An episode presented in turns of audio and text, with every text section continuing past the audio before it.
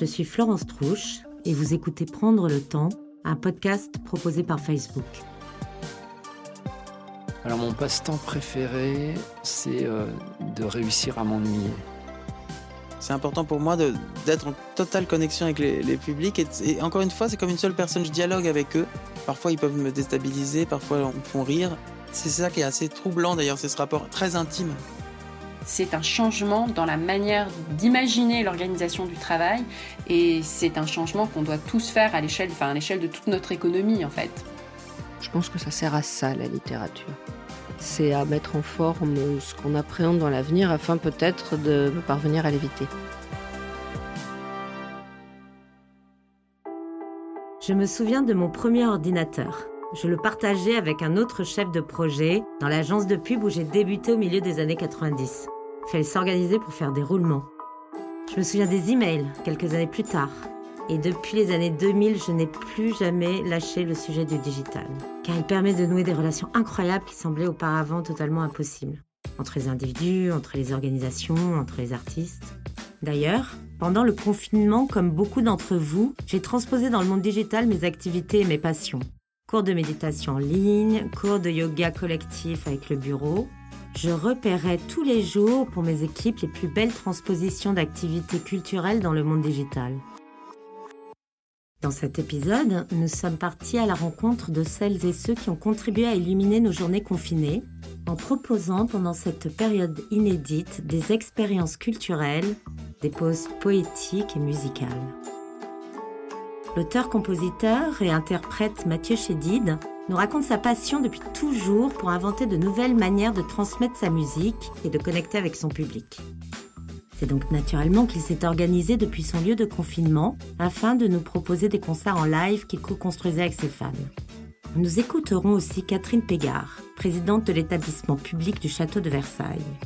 Elle reviendra sur la mobilisation exceptionnelle de ses équipes lors de la fermeture du château pour maintenir l'édifice et ses jardins d'une part, mais aussi pour continuer de faire vivre le château autrement, en partageant ses coulisses et ses secrets. J'ai un rapport effectivement amoureux, sensuel avec ce public, que je considère parfois non pas comme plein de gens, mais comme une seule personne. Tu es face à quelqu'un, géant, face à toi qui va être plus ou moins euh, épanoui, euh, stressé, réveillé, euh, endormi, etc. Et tu vas cohabiter avec lui, tu vas dialoguer avec lui pendant euh, deux heures, deux heures et demie, et tu vas essayer de communiquer, de, vivre des moments et de communier, quoi. J'ai ce sentiment assez intime avec ce public. C'est important pour moi d'être en totale connexion avec les, publics. Et, encore une fois, c'est comme une seule personne. Je dialogue avec eux. Parfois, ils peuvent me déstabiliser, parfois, ils me font rire. C'est ça qui est assez troublant, d'ailleurs, c'est ce rapport très intime. Je m'appelle Mathieu Chédid mon surnom, c'est M et je suis musicien et un peu artiste aussi. Quand le confinement s'est déclaré, j'étais ici avec Pierre Richard et une petite équipe parce qu'on avait cette idée de faire ce spectacle hommage à ma grand-mère. On était là, il était question qu'on fasse ça à la Scala dans un beau théâtre à Paris et puis tout s'est annulé petit à petit. Et c'est moi qui ai eu l'idée, alors avant même de penser au confinement, il n'y avait pas encore l'idée du confinement. Et j'ai dit à Pierre Richard, tu veux pas qu'on fasse ça euh, chez moi, à la campagne, et puis on le fera pas pour dans un théâtre, mais on le fera au moins pour les gens euh, qui pourront écouter ça euh, de chez eux. Et on a inventé ce spectacle poétique dans mon studio quelques jours avant le confinement. ce qui était troublant, c'est que tout d'un coup, on est là et on découvre tous ensemble, à la télévision, un soir à 20h, que on va être confiné le lendemain au-delà d'un concert, c'était inventer en plus un lieu poétique différent où on mélangeait musique, euh, poésie, petite mise en scène. Et voilà, et on a inventé ce petit spectacle ensemble qui a été le baptême des concerts euh, live euh, Facebook. Bonsoir à tous. Je ne sais pas si vous me voyez, si vous m'entendez. Voilà, on va vous proposer un petit moment de poésie dans ces instants un peu troubles. Et j'avais très envie de célébrer ma grand-mère qui va fêter ses 100 ans dans quelques jours. Elle est évidemment partie depuis quelques années, mais en tout cas, je voulais absolument euh, célébrer sa poésie, ces mots qui vont résonner encore plus sûrement euh, ce soir. Et je pense fort à vous tous. Et voilà, c'est que de l'amour. On voulait vous envoyer euh, ce petit moment de poésie tous ensemble. On y va. On commence le, la bulle qui commence maintenant. Regardez. Écoutez.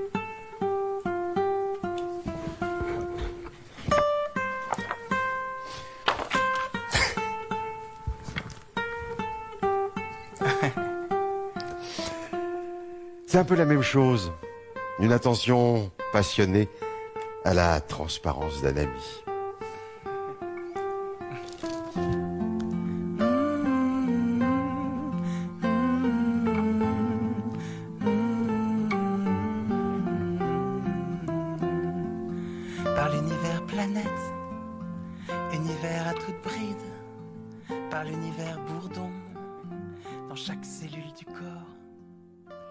Quand on a fait ce spectacle avec Pierre Richard, on a vu les gens qui se sont connectés, on a vu la demande, on a vu l'envie, on a vu les réactions des gens, des réactions de gratitude, de remerciement, de réalité aussi, d'infirmiers, de gens, de, de, malades, de gens qui nous expriment des choses très très concrètes. Donc euh, l'émotion que ça peut procurer. Et en même temps, euh, cette demande aussi de dire bon ben, on a besoin de vous en fait, les artistes là, euh, c'est pas là, c'est on est tous un peu angoissés. Vous avez un rôle d'artiste aussi, peut-être nous, je sais pas, nous faire penser à autre chose, nous réconforter, nous, nous envelopper, nous, nous apaiser un peu. Donc j'ai senti en fait après ce, cette première expérience qu'il fallait euh, qu'on assure. Quoi. Non, je suis très heureux d'être avec vous, vraiment c'est important pour moi. Je pense évidemment très très fort à, bah, à tous les gens euh, chez eux, je pense aussi beaucoup aux soignants dans les hôpitaux. Et euh, c'est aussi pour eux que je, que je chante ce soir. Donc voilà, on est vraiment dans mon salon, comme à la maison, je vous fais des petites chansons comme ça. Je vais appeler euh, ma fille, Billy. Ah, papa qui était évidemment pas loin déjà et qui, a- qui est un peu gêné. Qui est un peu gêné. Voilà. Et on va, on va chanter quelques chansons ensemble. Et donc n'hésite pas, Billy, à me dire des petits messages hein, des fois parce que. Ouais. Tu es formidable. Oh, ouais, merci. Alors, ok. On va faire. euh, On va faire ça.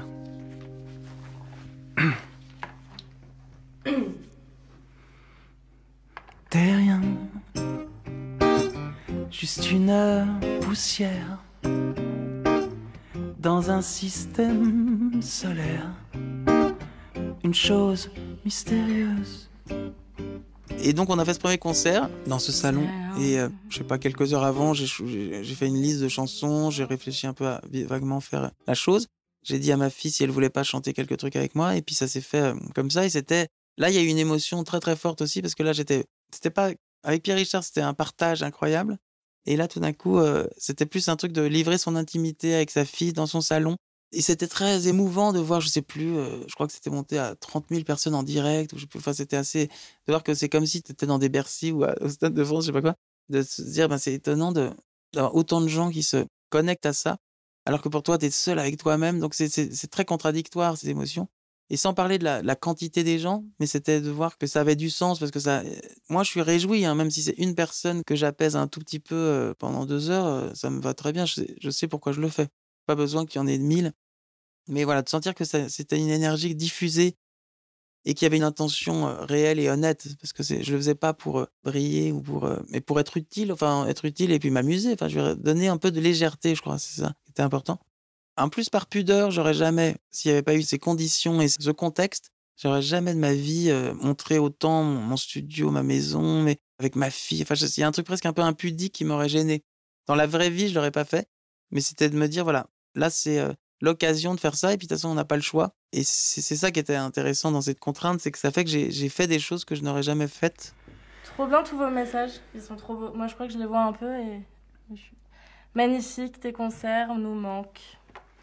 Alors je voulais vous dire les amis euh, c'est qu'en plus la liste là que je chante c'est euh, j'ai demandé à, à- à- à ma communauté là sur le aimez-nous de faire la liste. Donc j'ai fait un petit choix sur ces morceaux là et je sais que Billy était dans les chansons les plus euh, demandées. Donc elle est là.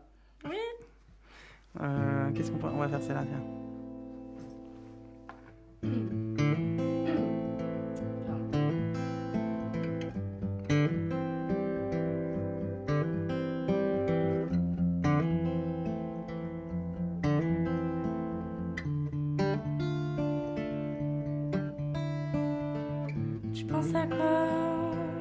Aux rêves inutiles, loin d'être sage, je songe comme un singe des villes. Donc voilà, ça a été effectivement euh, comme une nouvelle euh, donne, comme, comme une expérience de se dire, bah, tiens, on peut aussi faire comme ça. On a vécu un voyage intérieur avec ce confinement, puisqu'on est à l'intérieur de chez nous. Et donc, tout d'un coup, ce concert où c'est pas dans des salles où les gens sont en interaction, les gens sont chez eux, dans leur intimité, en famille parfois, à recevoir un concert en direct, mais aussi euh, en étant beaucoup plus disponible que, que s'ils sont dans une salle. Même si parfois j'imagine que la plupart euh, font d'autres choses en même temps et le bruit des chips doit couvrir le son de, la musique qui doit être faible sur un téléphone. Enfin, chacun vit son truc. J'ai eu une prise de conscience de me dire que c'était euh, sûrement une façon qui remplacerait jamais le spectacle vivant, mais qui est quand même concrète. Quoi. a quelque chose de d'émouvant. c'était très émouvant à vivre. Allez, je vous, je vous fais deux petits trucs encore. Tiens, il y a Phil. Je vois Phil qui me laisse un petit mot, ça me fait plaisir. Phil, c'est un mec incroyable. C'est notre régisseur qui s'occupe de la tournée et euh, qui est un homme exceptionnel. Donc je, je l'embrasse très fort avec Cécile aussi, sa femme. Je les aime beaucoup. Ça me fait penser à toute l'équipe d'ailleurs euh, de ma tournée, évidemment, qui sont en stand-by comme nous tous. Je leur fais un énorme baiser. Je fais aussi un gros baiser à toute ma famille. En tout cas, on, est ensemble, hein, c'est ça qui compte. De près comme de loin, on est ensemble et on a beaucoup de chance de pouvoir connecter comme ça. C'est quand même une révolution de pouvoir faire des concerts comme ça, de loin. Alors, euh, allez, juste un petit bout de ça, juste pour rigoler. Allez, danse Allez, danse, danse, danse, danse, danse, allez, danse le premier, c'était un très très spontané comme ça. Après, on voyait les réactions. Les commentaires nous ont vachement aidés. J'ai aussi ce, un, fan club qui s'appelle M et nous et qui euh, me donnait aussi plein d'indications. On leur demandait, on leur disait voilà, est-ce que ça vous intéresse qu'on joue ces morceaux-là ou est-ce, quels sont les morceaux qui vous intéressent le plus? Ou alors on mettait des thématiques, genre le goûter, euh, le petit-déj ou je sais pas, le brunch et tout ça. Et donc là, les gens nous donnaient euh, un peu des inspirations. Et après, c'était une synthèse entre ces envies-là aussi des choses où il y avait des gens précisément qui témoignaient d'histoires parfois vraiment bouleversantes. Donc je, dédiais certaines chansons à des gens aussi. Donc c'était cette interaction en fait que je retrouvais sur scène, mais sur les réseaux sociaux et, c'était un mélange de tout ça, quoi, d'envie des gens, d'inspiration que je pouvais avoir sur le moment. Et donc je, souvent la veille, je faisais une sorte de liste de chansons. Je regardais comme ça, mon ami qui bosse avec moi sur les réseaux sociaux, Gabriel, me donnait des inspirations aussi.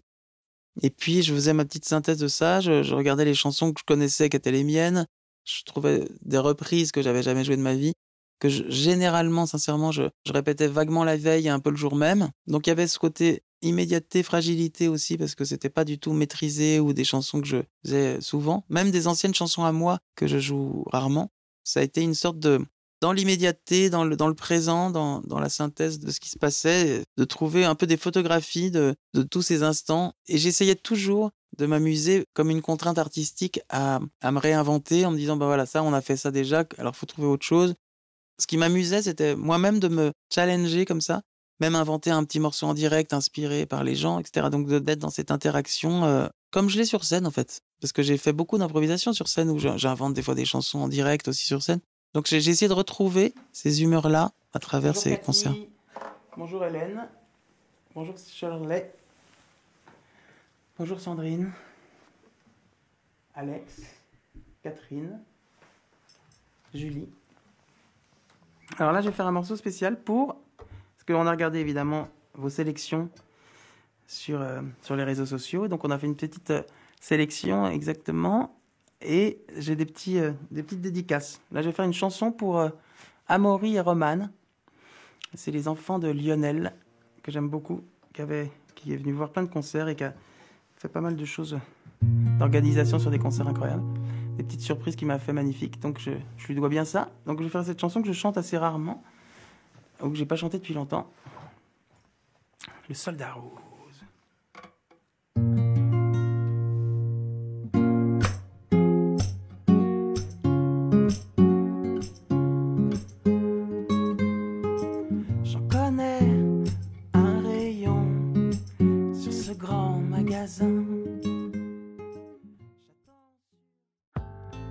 C'est vrai qu'il y a cet outil incroyable qui est le, les réseaux sociaux qui permettent euh, de ne pas avoir de filtre. C'est-à-dire le film de la télévision, de la radio, machin. C'est-à-dire d'être directement face au, public, à sa communauté, ce qui fait un peu gourou, faut faire attention à ce mot.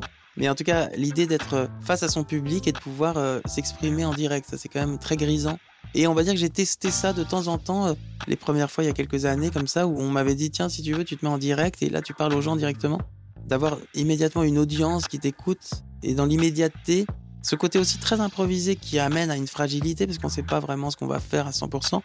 C'est vraiment l'idée de faire un petit concert improvisé comme je le ferai pour vous maintenant, mais euh, tout d'un coup face à une audience un peu plus grande.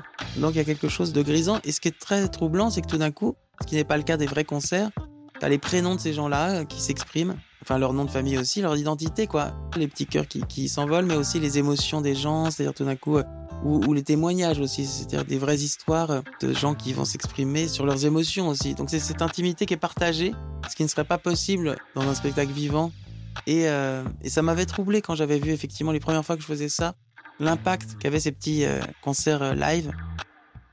Ça m'a troublé parce que j'avais, je me suis dit mais c'est peut-être aussi un nouveau langage j'ai essayé de trouver une façon de retrouver ce que je fais sur scène à travers les réseaux sociaux, ce qui est vraiment venu un peu plus euh, sérieusement euh, avec ce confinement, parce que là, je, je l'ai fait beaucoup plus régulièrement, et là, j'ai compris des choses qu'avant, je faisais plus comme des expériences.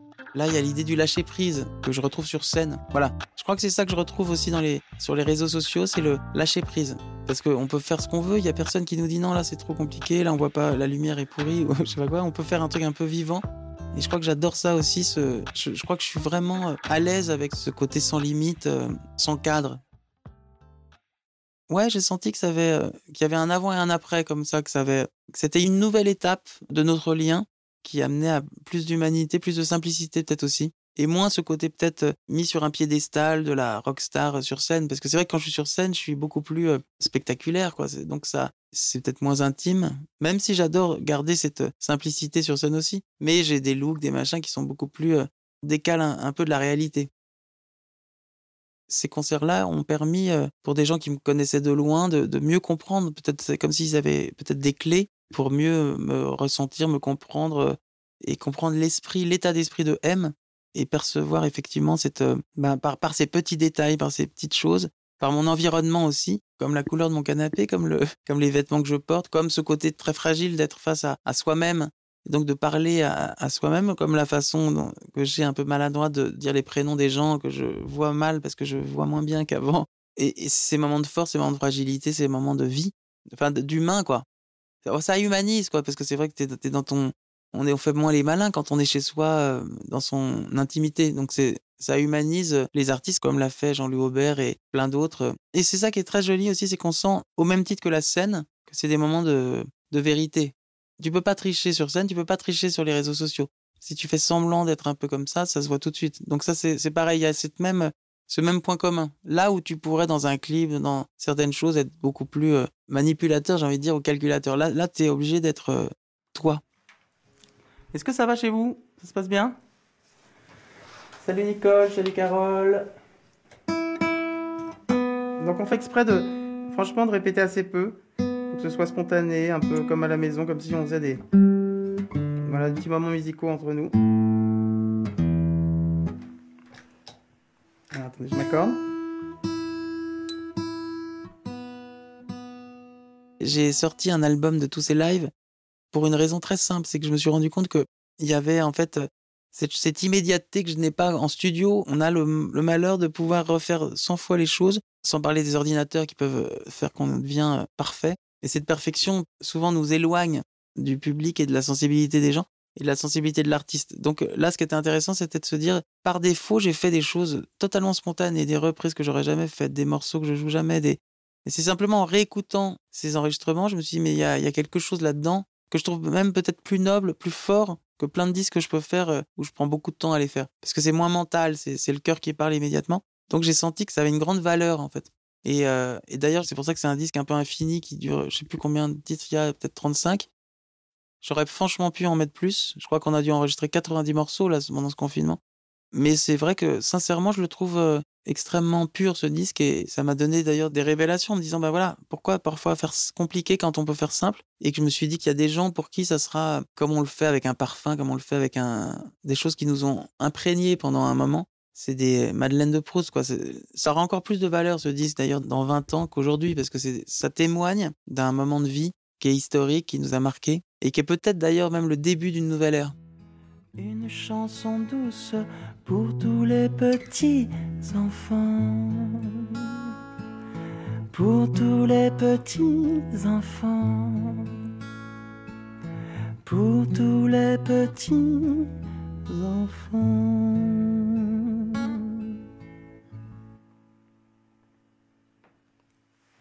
Voilà les amours, je vous aime. Merci pour tout, merci pour ce moment. J'embrasse mon fils, j'embrasse toute la famille qui est autour de moi. Ben voilà, je pense encore une fois vraiment, euh, parce que c'est présent, hein, tous les Français y pensent, mais le plus important c'est d'être solidaire, évidemment, c'est de ne pas sortir de chez soi, c'est de, freiner un maximum cette pandémie, etc. Mais en tout cas, je pense vraiment à vous tous qui vous battez chaque jour. Je vous embrasse fort. Donc je suis très très peu technologique, je vais essayer d'arrêter, ces lives. C'est pas gagné du tout.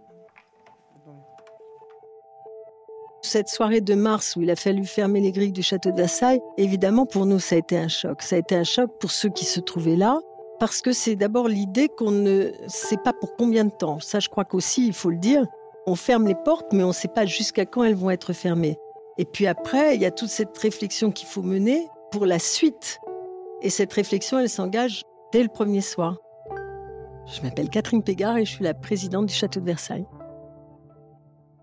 Je crois que peut-être la période la plus similaire est celle de la déclaration de la Deuxième Guerre mondiale, euh, où en septembre 1939, le château a fermé ses portes au moment du début de la guerre et n'a réouvert ses portes qu'en 1940, fin 40 même, et a été fermé pendant toute cette période et a donc survécu en attendant d'ouvrir. Et euh, j'imagine que nos lointains prédécesseurs ne savaient pas très bien quand ils allaient euh, réouvrir le château. Ils savaient que ce château resterait là, ce qui est aussi notre cas, mais ils ne savaient peut-être pas non plus, ils ne pouvaient pas imaginer l'issue euh, de ce combat, l'issue de cette guerre. Et nous, c'est un petit peu ça, sans employer de grands mots. On a fermé ce château, d'un coup, les grilles se sont fermées, et on s'est dit qu'on ne savait pas très bien quand le château allait pouvoir euh, réouvrir ses portes.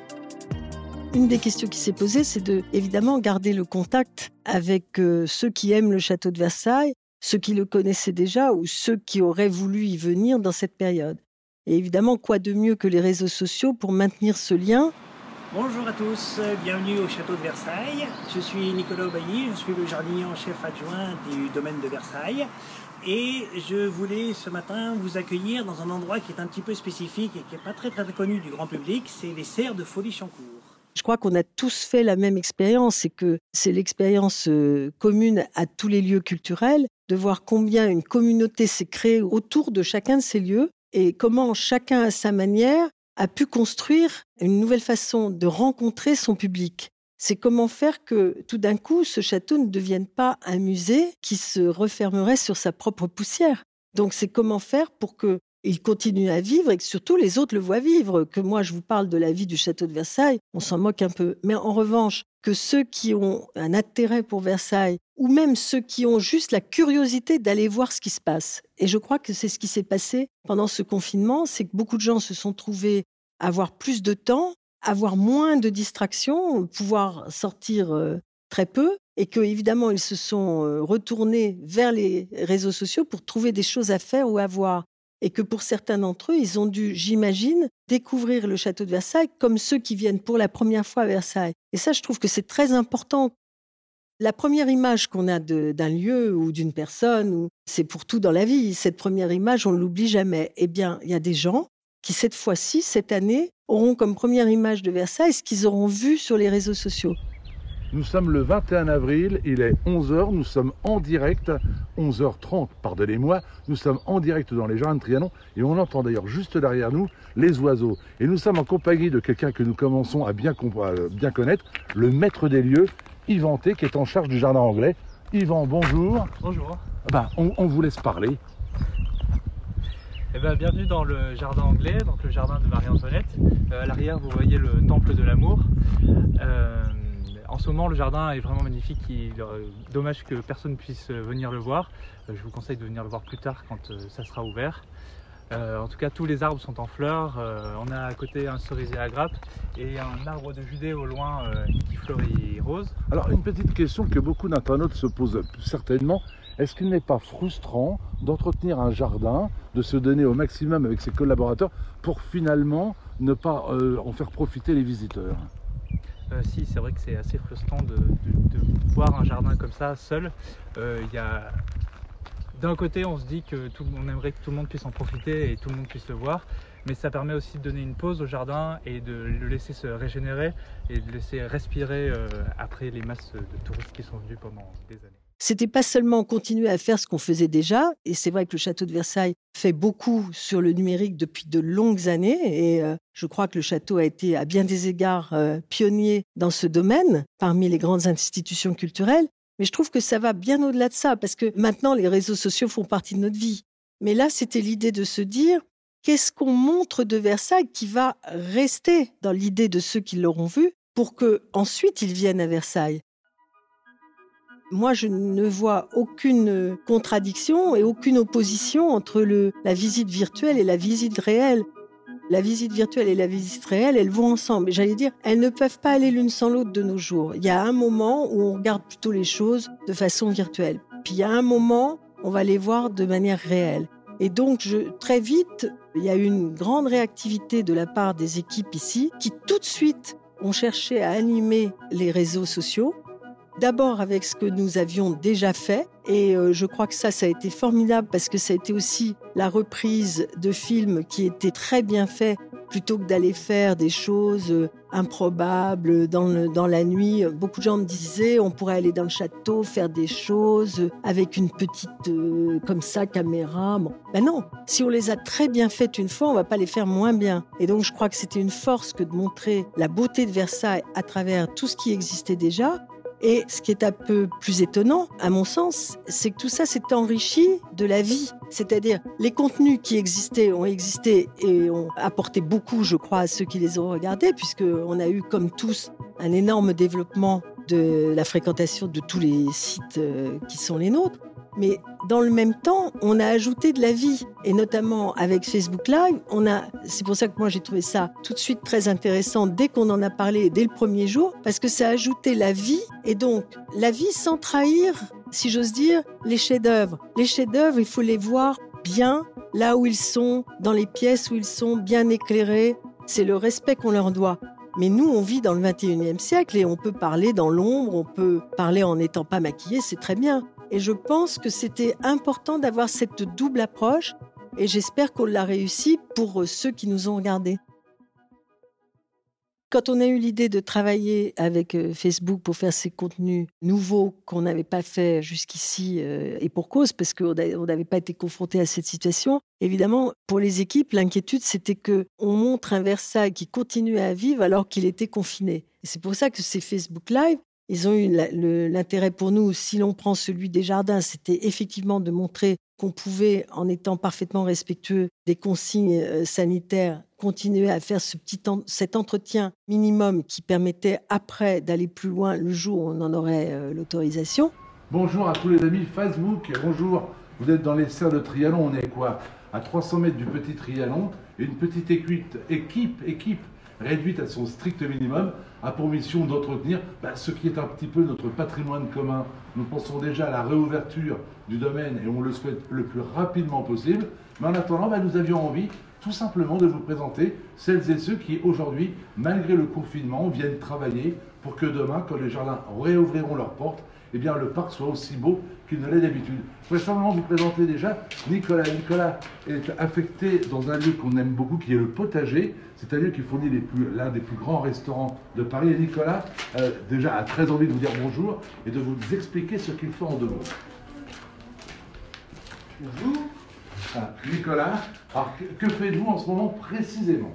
Bah écoutez, euh, là j'essaye de rendre le, confinement euh, opérationnel en prenant toutes les précautions sanitaires qui s'imposent euh, en ce moment.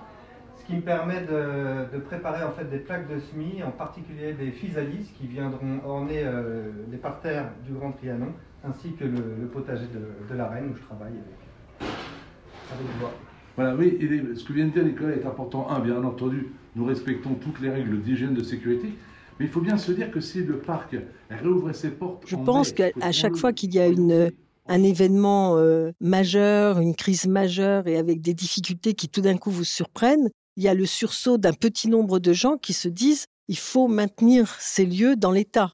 Et les jardiniers sont le meilleur exemple de ça parce que les jardiniers sont tout de suite venus dire mais si on arrête tout, le jour où on va ouvrir le château de Versailles, ça sera un champ de broussailles et on reconnaîtra pas les parterres et les arbres auront perdu leurs feuilles et les jardins, ils vivent. Donc, il faut leur donner de l'eau, il faut leur euh, les entretenir pour qu'ils continuent à vivre. Et les jardiniers, donc dans une équipe tout à fait réduite, comme on a pu le voir sur euh, Facebook Live euh, pendant le confinement, une petite équipe réduite qui a respecté évidemment les règles qui lui étaient apposées. Cette petite équipe a permis que les jardins de Versailles et de Trianon continuent à, à vivre. Et quand vous vous promenez aujourd'hui dans les jardins, vous ne pouvez même pas imaginer qu'il s'est passé quelque chose.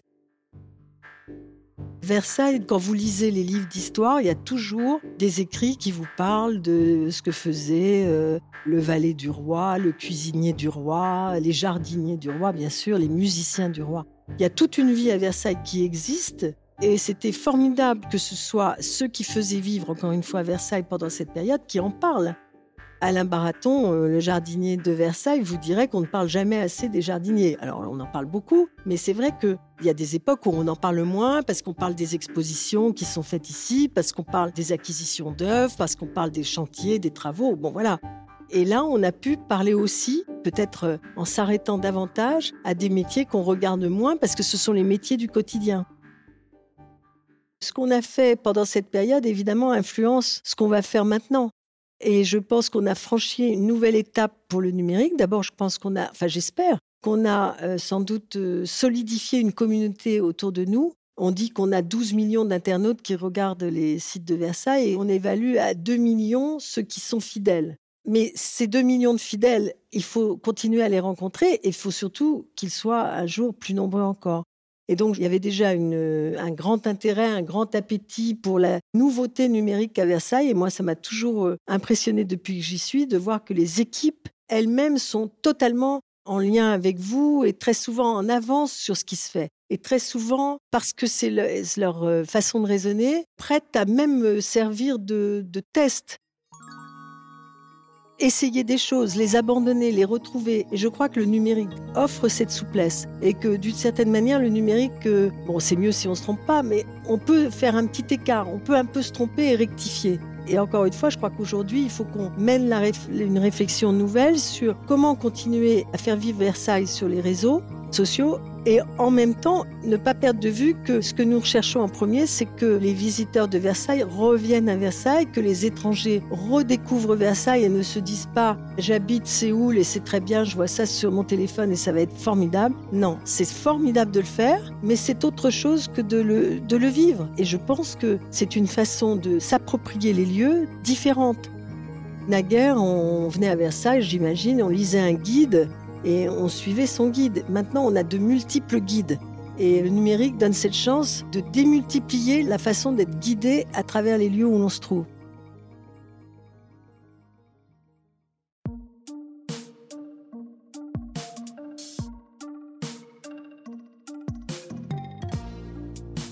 Vous venez d'écouter un épisode de Prendre le temps.